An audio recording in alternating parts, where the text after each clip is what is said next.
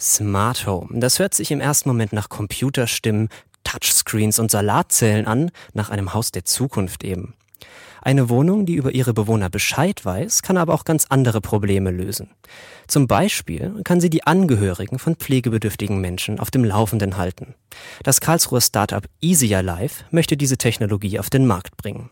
Meine, Kollegin, meine Kollegin Judith Böseke hat mit Nathalie Röll und Sebastian Kiriak von Easier Life gesprochen. Also Easier Life ist ein Smart Home System, das Familien und ältere Angehörige zusammenbringt, indem es über das Wohlbefinden informiert. Und ähm, so können halt Ältere ein unabhängiges Leben führen und die Angehörigen haben ein sicheres Leben. Oder sie fühlen sich sicher. Wie kam die Idee, dieses Sensorsystem zu entwickeln? Hatte jemand von euch so ein Thema gerade auf der Agenda? Okay, meine Mutter, Großmutter ist äh, weit weg. Wie kriege ich das gebacken, dass ich trotzdem da bin und mich um sie kümmern kann, obwohl ich jetzt hier in Karlsruhe bin? Also natürlich ist es erstens natürlich aus unserer Forschungsarbeit entstanden. Vor allem haben wir festgestellt, dass es einfach nichts gibt, was einfach anwendbar ist. Für unsere Studien haben wir nach Technologien gesucht, die wir einsetzen können bei den Personen, wo wir halt auch direkt Feedback bekommen. Wir wollen eine Studie aufbauen, wir wollen sehen, wie geht es den Personen zu Hause. Parallel haben wir äh, Gesundheitsbefragungen gemacht, haben die Leute Tagebuch führen lassen und wir mussten dafür uns irgendwie selber was zusammenbasteln für dieses Forschungsprojekt. Und wir haben einfach gemerkt, dass man eigentlich sowas prinzipiell brauchen könnte. Und ja, quasi aus dem Pain ist quasi entstanden, okay, eigentlich müsste man das mal richtig umsetzen als Produkt. Habt ihr das in dem Smart Home getestet oder wo habt ihr so die ersten Gehversuche gemacht, ob es läuft? Genau, wir haben hier einmal am FZI unser Smart Home, also wirklich eingerichtet wie eine Wohnung, wo wir dann sowas auch direkt testen können, noch in ein bisschen geschützterer Umgebung, einzelne Situationen nachspielen können.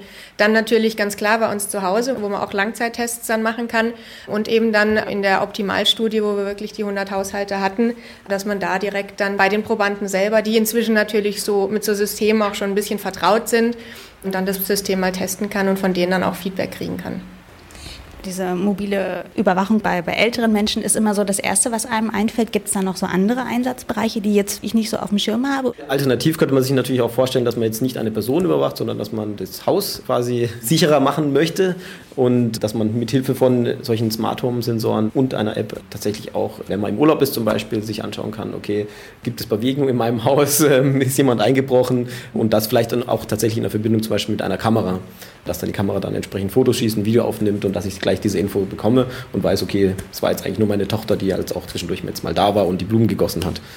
Schauen wir jetzt noch mal ein Jahr weiter. Wo seht ihr euch dann?